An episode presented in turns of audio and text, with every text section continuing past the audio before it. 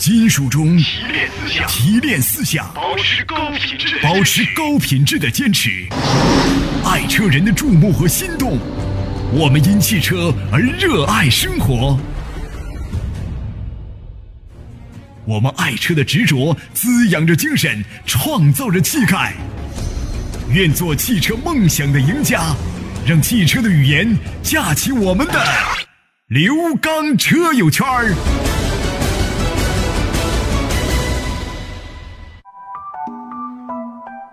听众朋友，大家好，欢迎大家收听刘刚车友圈。大家好，我是刘刚。继刘刚说车之后，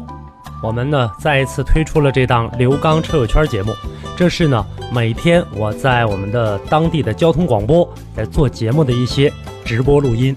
啊，同时呢也是一些为大家呢在养车、用车、选车、修车以及我们当地的理赔维权方面啊做的一些节目。节目当中有部分的内容已经被剪辑掉，因为里面含有广告。同时，这档节目呢，希望在大家平时养车、用车、选车、修车方面，能够给大家提供一些帮助。好，接下来的时间，我们就走入到今天的刘刚车友圈。好，听众朋友，那么节目当中涉及到的热线电话以及微信公众平台，那是我们直播节目当中共用的直播平台。希望大家在节目之外呢，和我个人的联系方式进行沟通，避免耽误到大家。我个人的实时微信“汽车刘刚”的全拼，我的微信公众平台号码“刘刚说车”，还有每周一到周五晚间为您开通的我个人电话幺五五六八八幺二幺七七幺五五六八八幺二幺七七，每天晚间八点三十分到九点三十分，周一到周五可以拨打，我们可以直接的跟您进行一对一的沟通交流。好，接下来的时间我们走入到今天的刘刚 车友圈。我们都是属于外贸协会的。啊，对，呃，但是我，嗯，您说，其实我觉得可能你在这一块可能更注重这个车的内涵一方面，所以说在内涵方面，你可以多跟我们来沟通沟通，来说从外貌来，我们通过想象啊，通过我们描述，可能我们来讲述一下。嗯，呃，是这样的，不光是你啊，这个很多的时候呢，就任何一个人吧，就在买车的过程当中，这个汽车的外观确实，呃，让大家能够感觉得到，还是呃比较关注的。每个人都有自己不同关注的这个点，都是嗯，所以说现在来看的话呢，就是我们在关注这样的这个汽车的这个外观的过程当中，也注重一下呢这个，就即使再关注外观，也要注重一下里面的这样的一个构造，就关于车辆的这个性能的构造的，不是说说谁拿过来的都都直接这个啊去进行这个看外观好看就买了，那就麻烦了。嗯，对。呃，不能说这个光开着车是徒有其表是吧？只是外观好看，但是开起来可能全是毛病的话，那就可能麻烦了。呃，我们在这个看到我们的微信平台上有很多朋友都发来了微信，有一些问题啊，在这里呢，我也代表大家来问问考考刘光怎么样？嗯。好，那第一个问题啊，咱们这个微信网友叫做蚂蚁牙黑啊，他说刘光老师，二零一二年的这个明锐啊，车身状况呢是非常的良好，目前开了七万多公里，呃，是河南开封的，二手车得多少钱呢？要是卖二手的话，得能卖多少钱？他这个问题。现在来看的话，就是这种车型的话，全国的这个二手车的价格都不太一样，而且呢，这个车型的这个车的这个基本状况又是如何的，这个呢都没有描述清楚，只是给我。呃，相对来说的这样的一个一个一个价格的一个状况，这种情况下的什么配置的都没有说，没有给你这个价格，告诉你一个大概的售价区间吧。呃，它是哪年呢？它是二零一二年的明锐。二年的车的话，如果说是这个一点呃一点八的或者是一点呃这一点六的，我不知道你具体是哪一个啊？呃呃一点六和一点四 T 现在的那个时候呢，这个车应该在六七万块，这也就是这个价了。嗯，也就是高价的话六七万块钱。嗯，嗯，好，咱们还有一位，这位叫做石奇这位朋友，他发来这个微信的留言，他说：“刘光老师你好啊，呃，朋友有辆车，我想买拿下来啊，车况呢是零九年的两星的赛拉图，外观还好，能给我估个价吗？谢谢。”呃，这种二手车一会儿全都挪到十一点去啊，全都挪到十一点去。零九年的这个起亚的这个图的话，现在要卖的话，也就大概价格吧，呃，能卖个。呃，四万左右吧，因为也没说具体的状况，我需要呃知道具体的这个情况，什么配置的。嗯，真是有点考验我们这个刘刚老师了啊！不是，我们是，我们 在整个二手车的过程当中，要跟大家呢说出说很很多点，比如说你车的配置，呃，什么这个状况了，车是否有过事故，然后呢，这个跑的公里数，这些都要大概的一个描述的。嗯，其实我在买车这一块，我有个问题啊。刚刚我说到这个，我比较看重车的外观，就是是否那么大气。因为我们作为男人来说，可能都比较喜欢那种 SUV 的车型。像我这样的一个身份，然后呢，我喜欢选择一个特别大气的，然后价位呢也不要太高。那可能这个车真是越高，呃，这没基本上价位是没边儿的，是吧？几百万、几千万都有。但是咱们只选一个，呃，我能适用的价位呢，我能接受二十万左右的这样一个 SUV 的车型。呃，咱俩交流的话，你觉得我应该推荐什么样的呢？我不推荐车呀，但是咱俩呃，如果想推荐的话，只能是私下交流了。我从来不推荐车的，做这个做了这么多年的汽车节目，就是一台车不推荐。这里面有很多原因，月明，就是说，第一，就是说在这个过程当中，我没这个拿取这个四 S 店一分钱的好处，我不会给任何一家四 S 店做广告。第二点就是说呢，在给你推荐的过程当中，二十万的车太多了，在这二十万车型当中给你推荐的过程当中，比如说。我给你推荐了一款车，你说对这台车，你说我不喜欢，我这样子啊、内饰都没看上，但是呢，我自己看的那些车呢，又都不质量上来看的话呢，又都不是特别过硬，所以说呢，我就只能你说你是选择一个你喜欢这种质量不过关的，还是喜欢一个呃性能上非常好但自己不喜欢的，这个时候就很麻烦，你会给你造成一个很大的一个纠结，这就麻烦了。这确实是一种非常矛盾的一件事啊，就是你喜欢的，可能不喜欢你，就像 找对象一样，是吧？大家可能都会有这样一个纠结。对，你喜欢的不喜欢你，但是喜欢你的你却不喜欢，是这样一个矛盾。对，就是这样的一个情况啊。所以说这样的话呢，反而啊会给你带来一定的这样的一个呃一定的一个纠结啊，就是这样的一个情况。那如果说在这个情况下，我们该怎么选择呢？所以 一个是看呢，很多办法你可以看呢，多看呢。你可以看很多种啊，这个比如说我说这个在这个过程当中，我根据我的这个情况，说我平时走这个路段可能不太好，或者说走的这个呃开车呢，我可能说这个手法不太好，那我想只能是选择一个相对来说质量比较好的。那这个时候怎么办呢？你就要考虑到整个的这样的一个呃一个一个一个情况了。你看我究竟呃看这二十台车当中，我把我这情况已经告诉给你了，这二十台当中哪个最适合我？然后 OK，这里面我可能给你选出十辆八辆，十辆八辆当中，这个时候再去选择车辆，啊，这十辆八辆当中哪个更好一些，这就这就可以了。就是不断的去筛选，先做一个大体的一个框架，看有多少辆车可以选择，然后呢，在这其中再不断的筛选，是吧？那就是这样的一个情况啊。嗯。好，我们再来关注一下微信平台的吧。咱们这位叫做披星戴月的朋友，他说了，呃，他发来留言，他说，我想在汽博会期间买车，目标车型呢是卡罗拉凌派啊，就发来这么一句话。嗯，这个现在正在报名当中啊。这个在整个汽博会上呢，现在呃，汽博会的官方啊推出了一个呃独立私家呃专属这个私人砍价团的活动。就专属私人砍价团，就是针对一个人的来进行砍价的，而且呢，很荣幸的这次汽博会的，呃，我是呢在现场唯一的一名这个呃讲解整个汽博会的这个汽车的一个一个一个主持人，所以说在现场的话，现在推出这样的一个情况的话，是在现场我会呢陪伴着大家，在现场呃由我来陪伴大家一对一的进行买车，这个是呃我们在整个这个汽博会当中的一个一个服务的一个一个项目吧。整个咱们咱们省内的这个主持人的话，只有我得到了这个呃官方的这个汽博会官方的这样的一个指定啊，我会在现场啊跟大家陪伴买车。继续的把刘刚老师啊，也是我们的主持人刘刚啊，请出来。你好，刘刚。好，月明好啊，大家呢在这个过程当中可以继续的我们来进行互动了。嗯。呃，刚刚我们看到微信上，刚才这个女孩是一个小女孩啊，她这个微信名字叫做蜡笔小新，她也是刚刚提出问题，其实和我差不多，就是说到这个什么呢？她说我是一个女孩啊，然后呢喜欢的是想选的是 SUV，然后呢比较看重外表，最好能够省油，还是写的有全景天窗，价位呢是二十万二十万元左右。嗯，呃，让让您给推荐几款。你看这个问题，这个很抱歉，这个不推荐车啊，在节目当中还是这话，不推荐车，然后您自己再看一看啊，然后我们在这个。呃，在你看过之后再帮你选择。嗯嗯，好。那么当然了，大家也是互相理解一下啊，因为这个确实是要推荐的话，也也有做这个广告的嫌疑了。对，因为为了大家公平公正起见，都能买到自己心仪的车，给咱们四 S 店也是有这样一个公平公正的起见，我们就不推荐车了。呃，当然了，我们这个也有很多朋友在问，他说：“刘光老师啊。”呃，就是您能够点评一下，就是您点评一下宝马的多功能旅行车运动款是进口的那个，能够点评一下吗？他想听听您的点评。对于这款车，你了解吗？宝马的哪一款车呀？他没说啊。宝马，他说宝马的是多功能的旅行车运动款。啊啊啊啊！呃，我现在能告诉你的，就是因为具体你说的是这个具体的是哪台车的话，这个没说出来啊，只是说这个旅行旅行版的这个。现在来看的话呢，就是说在这款车的过程当中，我不知道你选的究竟是哪个，但我能告诉你的是呢，宝马的这个车型在目前的使用的过程当中，车辆呃整个的这个质量还是不错的。啊，一般来讲的话呢，应该是这个。现在来看呢，推出这个二系的叫呃旅行版的这个车型，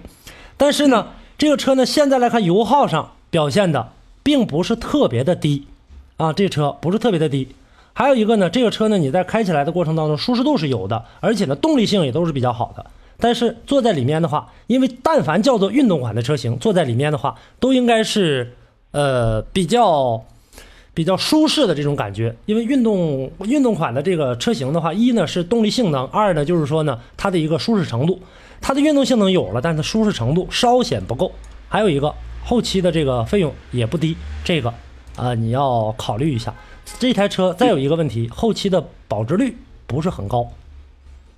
嗯嗯，好，那么咱们也希望咱们这位朋友能够知道啊，刚刚这款车咱们的一个刘老师的一个分析。嗯，我是按照这个宝马的这个，我不知道你看说的是不是这款啊？我是按照宝马的这个二幺八这款车来给你进行这个说的，因为这个这款车它这个旅行的现在目前来看的话，呃，只有这个二幺八这个车现在来看呢叫做这个运动的这样的一个旅行版啊。嗯嗯。好，那么咱们这位微信朋友叫做米爱牙齿健康啊，他说：“刚哥你好，我是你的忠实听众啊，呃，帮我分析一下马自达的1.5的这个自动舒适，我比较喜欢它的外形，呃，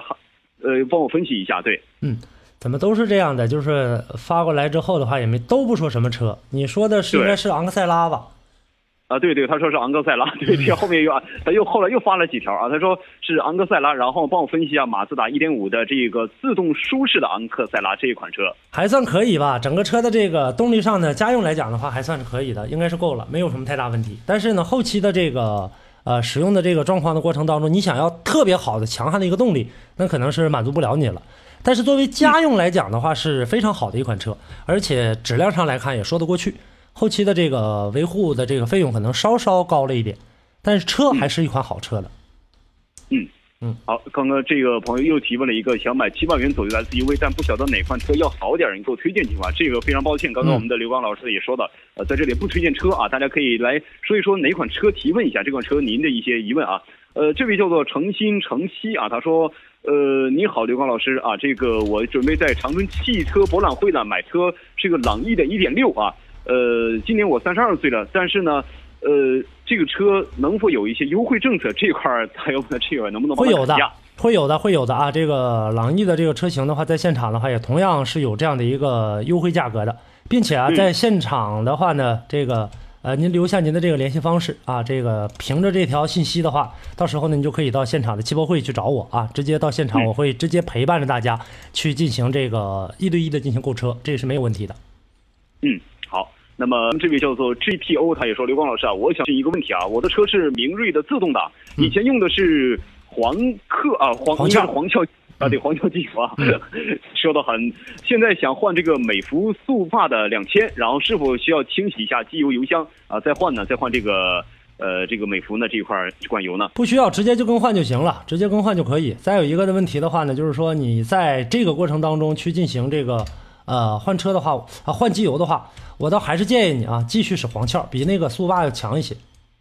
嗯嗯，好啊，当然大家也如果说真的其他方面，如果说换想换油的话，也可以借鉴一下，是吧？不需要去进行清洗就可以直接更换了。好，这位叫做杨峰啊啊云峰啊，他说刘刚老师你好啊，请教一下，我的宝来啊十个月了，电啊十个月了，跑了四千多公里啊，去四 S 店首保，他们建议呢做发动机的清洗，说是在没放油前啊加入清洗液，呃这个吸速运行十分钟后呢再把油放出来，请问刘刚老师有这个必要吗？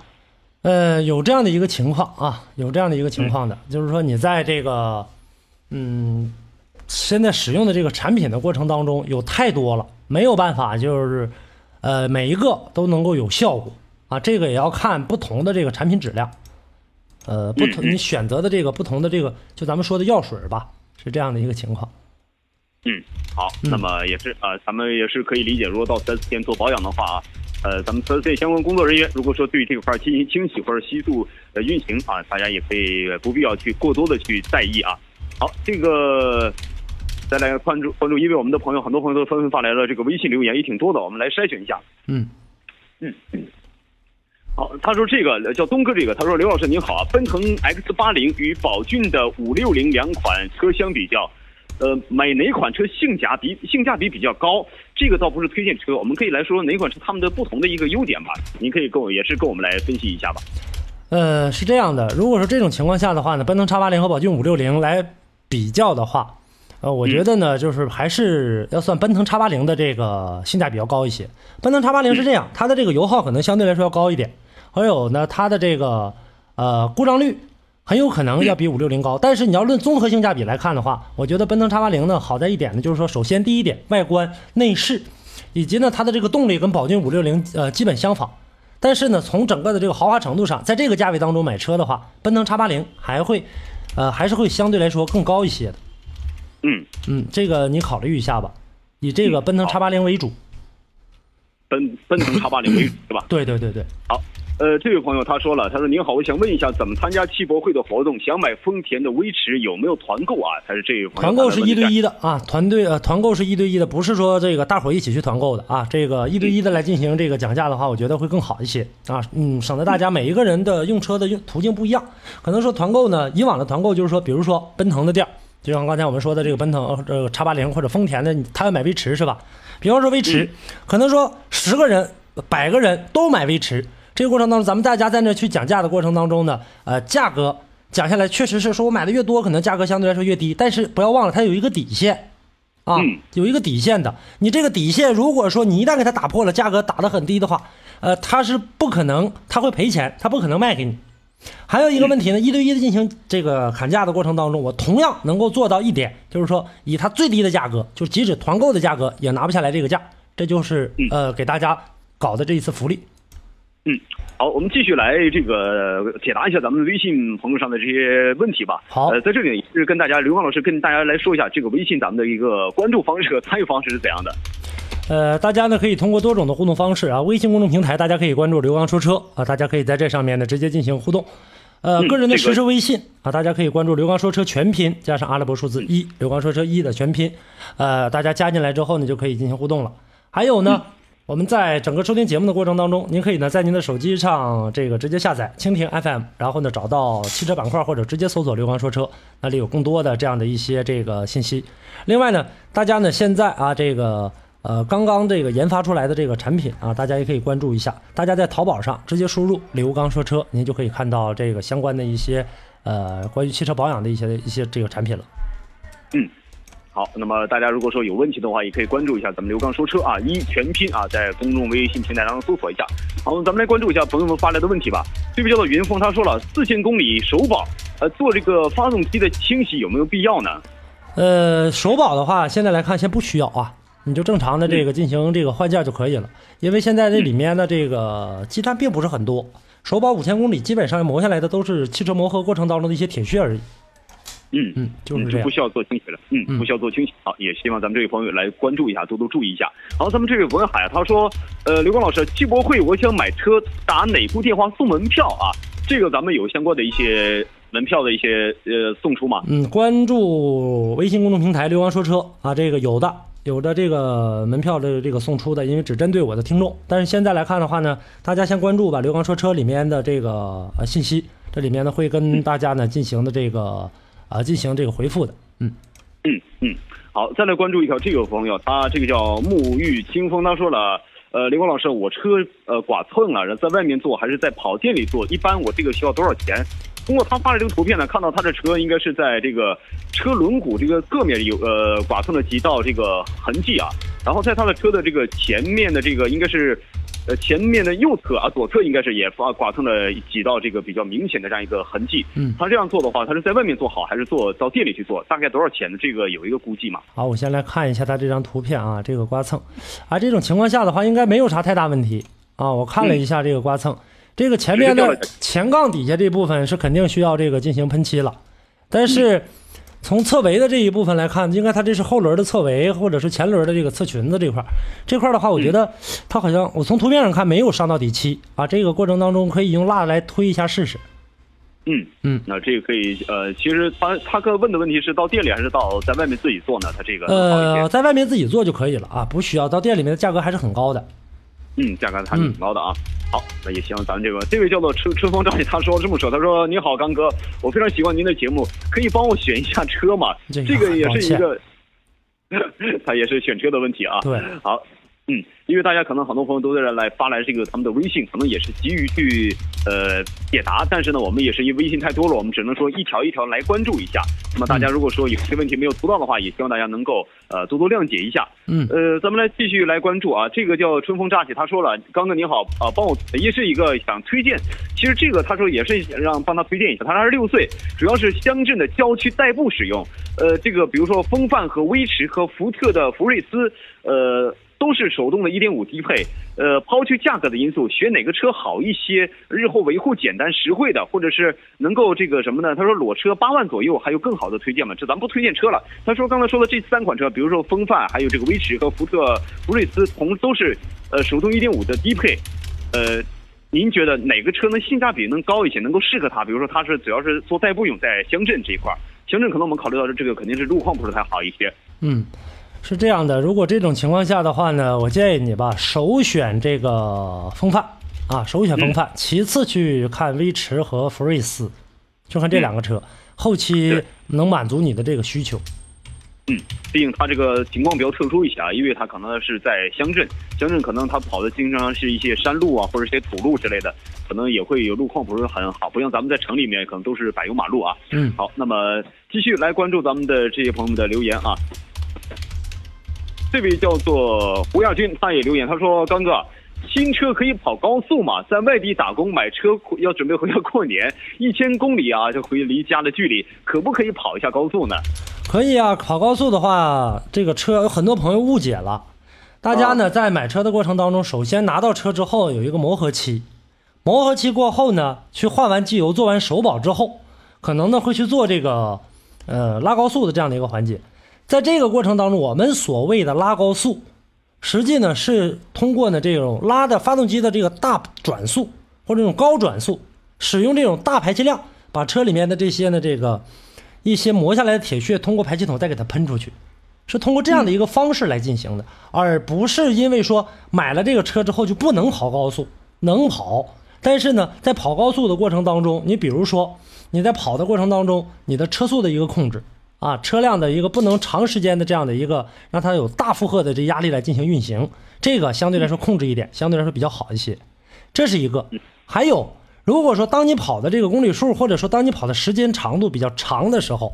我建议呢大家以时间为主。时间的话呢，能够呢让我们的这个驾驶人员也能够休得到充分的休息。一般情况下呢，跑一小时左右，大概呢休息十到十五分钟，啊，把车整个熄火，连人带这个车都歇一歇。这样的话呢，能更好一点，而不是说一味的不能跑高速，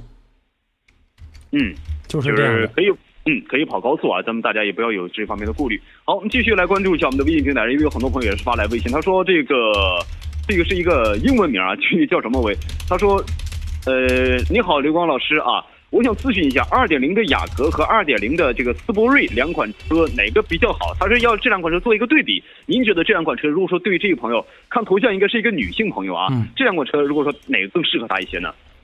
哎呀，我觉得二点零的这个，如果要是注重动力的话，二点零的斯铂瑞会更好一些。论舒适度的话呢，这个雅阁会更高一点。这个就看你自己的要求吧。如果说是一位女性，真是一位女性朋友的话，我建议你就看一看这个雅阁吧。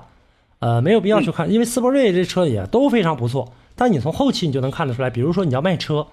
或者说呢这个呃你在后期的这个投入方面，它可能要比雅阁稍稍稍稍贵了一点啊，就是这样的一个情况。嗯，在手机当中啊，微信搜索的是刘刚说车的全拼加一个一啊，后面加个一，刘刚说车的全拼，然后后面加个一，呃就可以了。好，刘刚老师，嗯，嗯，好，继续我们可以听得到啊，在给大家解决问题的过程当中，在不断的有键盘的声音，始终在给大家进行不停不停的回复。每天、对每天的这个微信平台上，我们要回复呢，大概有一二百条的消息吧。呃，个人的这个实时微信每天回复的信息都在千条左右，所以说只能是啊、给大家解决问题的过程当中，也在不断的啊给大家呢这个回赠呃这个信息。好，可以理解啊，确实是非常的忙碌啊。嗯呃，刘光老师不断的从这个微信当中为大家文字回复，同时也通过电波来回复大家的问题。好，那么在这一刻，我们继续抓紧时间啊。嗯。呃，这位朋友呢叫做张开，他说了，呃，主持人你好，途观的 1.8T 自动两驱舒适。呃，和奥迪的 Q3 1.4T 的时尚，呃，哪个更好一些？帮忙从价格、还有性价比和功能各方面简单的分析一下。呃，一个是途观的 1.8T 的自动两两驱的这个舒适款，和一个奥迪 Q3 的 1.4T 的时尚款，这个价格还有性价比，跟大家分析一下。嗯，是这样的，这种情况下的话，我还是建议你看一看途观吧。嗯，奥迪的这个车型啊是这样，Q3 的这款车呢，1.4T 的这个动力啊稍显着有些不足了啊，不太建议你去买了。如果说呢，你要是说呃买这个这种 2.0T 的那一款，呃，这个我就推荐了，你以2.0，当然二点零 T 的这个价格一下就上涨上来了。那么这样一比的话，性价比来看的话，还是途观比较好一些。奥迪的话，只不过是品牌和豪华程度相对来说比较高，但是论车的这个整体的实用性来讲，还是呃途观这个 1.8T 的动力够用啊，1.4的这个奥迪 Q3 还是稍稍差一点，以这个为主吧。嗯，还是选择这个 1.8T 的途观啊。如果说这么样去分析的话，对比的话，好，这位叫做过河小卒，他说，他说你好，有个问题啊，我一直是没有搞懂，想请教一下。嗯，手动挡的车有电子的驻车功能怎么用？开车前按亮那个 A 就可以了。那我走到红绿灯的时候要停车，我要踩离合和刹车，这个时候我还我不挂这个空档，而是在一档。电子驻车也工作了，我这个时候可以松开刹车，那离合器能松吗？这个问题可能比较复杂一点。呃，呃，是这样，这种情况下的话呢，你不能松开离合器，你松开离合器的话呢，同样会这个车会熄火的。呃，这种这样吧，就是说你在使用的过程当中，一个你可以把这个自自动驻车功能关闭，这个过程当中你踩刹车就可以了。如果说你不想关闭的话，你可以呢踩离合，然后呢刹车的话你可以不用管它，因为刹车的话呢，电子手刹或者说这种自动驻车，它会帮助你起到一个这个手刹作用，车已经这个刹到那儿了。呃，再有一个的话呢，就是说建议你啊别这么干，呃还是挂到空档上，然后呢直接停在那就可以了。自动驻车这功能就是为了方便你这个不用再踩着刹车了，你开着它再踩着刹车就有点多此一举了。嗯嗯，就是这样的一个情况。嗯，好，我们这位叫做小石，他也说，他说刘老师啊，呃，月底上市的这个迈腾怎么样？就是是帕萨特的 B 八嘛，这款车如何呢？简单我们来分析一下。现在来看的话，呃，据说本月的汽博会要进行这个全国的上市首发，但是现在来看的话呢，能不能上来这个不太清楚。呃，车没出来，现在我们谈一切都是这个空谈，凭着这个对这车的一个想象是没办法进行评判的。所以说，等待一下吧，看现场汽博会出来之后，这台车究竟能如何，我们那时候再关注。嗯啊，据说这款车要七月中下旬开始上市，是吧？嗯，对的。好，我们来关注这个叫八零小青年啊，他说老师啊，这个油路清洗用什么比较好一些呢？他这个关于油路这一块儿，嗯，这个就得看你车的具体的一个原因了，具体的一个情况了啊。这个你可以呢到这个呃淘宝上直接搜索“刘光说车”，那里面有更多的这个新鲜的一些东西，你可以看一下。嗯，好啊，这个确实啊，咱们不是做广告，但是如果说确实这不是广告，这个个这里面就是完全是这个汽车的一些呃这个关于这个油路方面的一些清洗的一些理论啊。嗯嗯，大家可以这个对症下药是吧？对自己嗯根据自己的车的一个需求来进行选择。好，这位叫做大美，他说，呃，现在听说啊，这个老款的马六要停产了，还能出手买吗？这可能说到这个二手车这一块了啊，什么时候买价格才能便宜一点？谢谢了。它这应该是新车啊，应该是新车，嗯，没有问题的。这个你呢，在这个呃过程当中啊，呃是这样，现在来看的话，你就得要买的话就已经很成熟了啊，这个你自己考虑考量一下。呃，考量的过程当中啊，这个呃需要你的这个嗯买完之后啊，进行现在的这个这个时下吧，买完之后的话。在日后的这个保养过程当中，即使它停产了，放心，嗯十五年左右它的零配件是没有问题的。嗯嗯，好，嗯，看来这个车的它的一个相关的这个配置和性能还是不错的啊。嗯呃，可以可以随便用了。好，这位咱们这位朋友春风乍起，他刚才他说的其实已经提问到了，可能没听到啊。他说这个威驰和福睿斯啊，选谁能好一些？他说我都喜欢，选车的时候选的有点迷茫了，但是呢，我也不知道选谁好。福睿斯有啥大毛病吗？他可能，哎，他既然问到福睿斯这个，可能他还是更倾向于这个福睿斯这款车，它有没有什么一些大的一些问题呢？福睿斯这款车是这样，在这个同级别配置当中啊，就像刚才他看到的风范、威驰、福睿斯这三款车当中，它的这个舒适程度、静音程度是最好的，但是呢，它的油耗相对来说高了一点，小毛病相对还算可以，少了一些。这个车还是可以购买的，如果喜欢福睿斯的话。因为它的油耗要比它稍稍高那么一点，而且呢，动力输出没有风范、没有威驰来的快，跟风范差不多。所以这个看你的对车的一个要求了啊。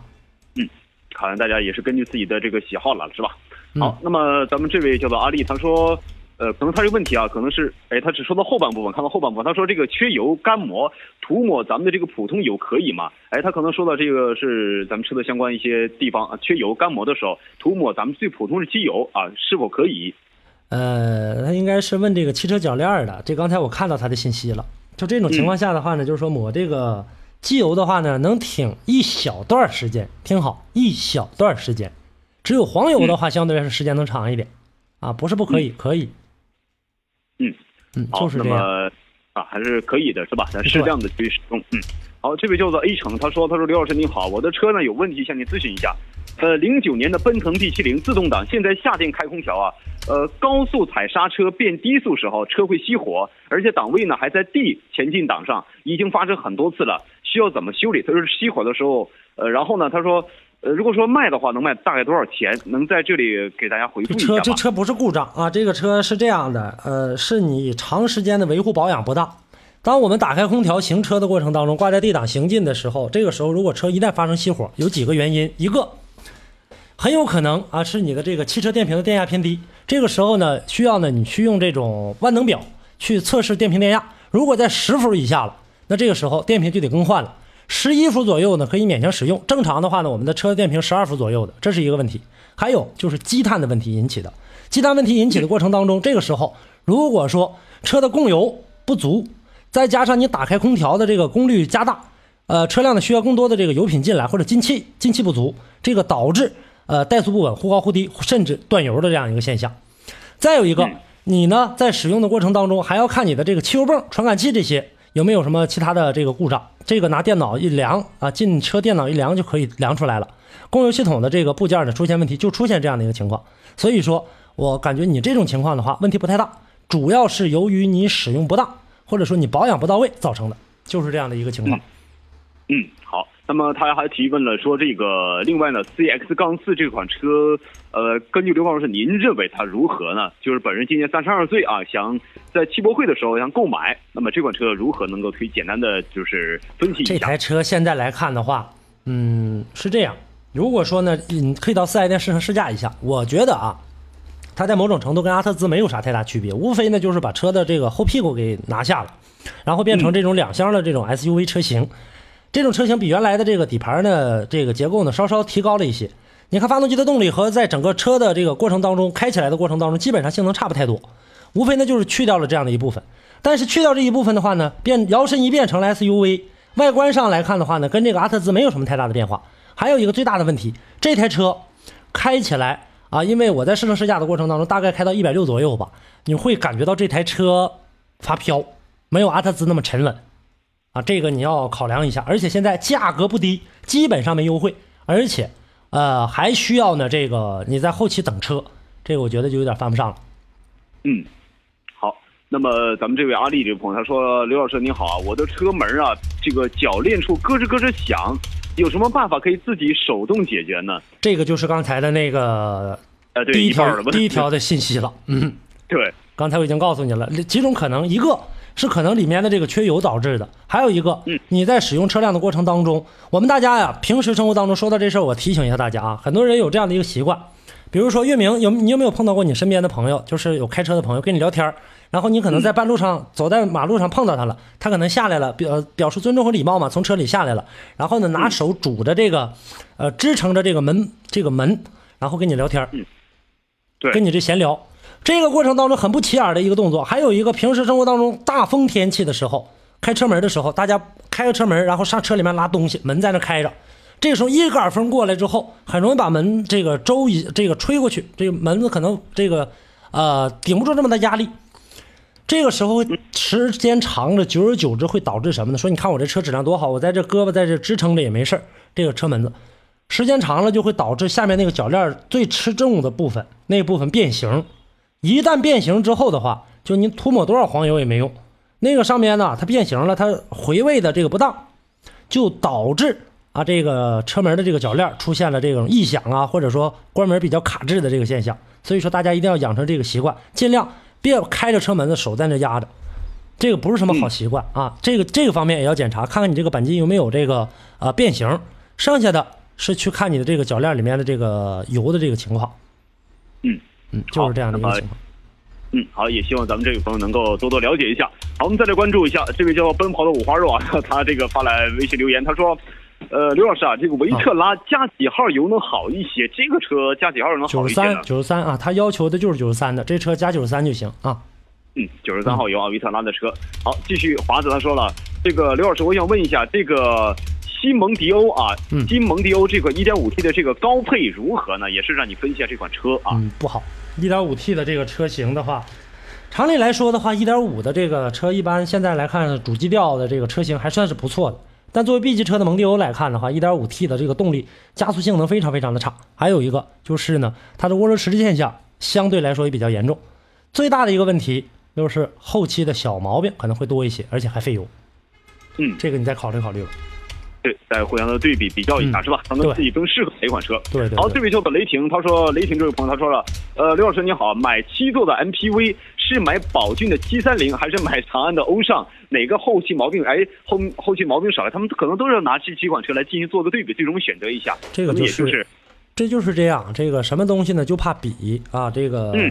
中国有句老话说，这货比货得扔。呃，但是咱们不可能扔。呃，整体来看的话，还是宝骏的这个车要更更过硬一些吧。啊，从车的这个后期的质量啊，还有呢它的这个呃这么大的这个车型，呃要也要考虑考量它的这个承载能力。这台车的承载能力还是有的，而且后期的这个动力相对来说要比这个长安的要强很多。嗯，嗯，毕竟这宝骏可能也是宝马的兄弟是吧？咱们可能都有点开这样的玩笑啊啊。好，但是可能刘老师还是比较建议啊，在这两款车当中，如果说他俩比较的话，还是选择这个宝骏这款车好的，听众朋友，那么以上的内容呢，就是本期刘刚车友圈的全部内容。感谢大家的收听，我们下期节目再见。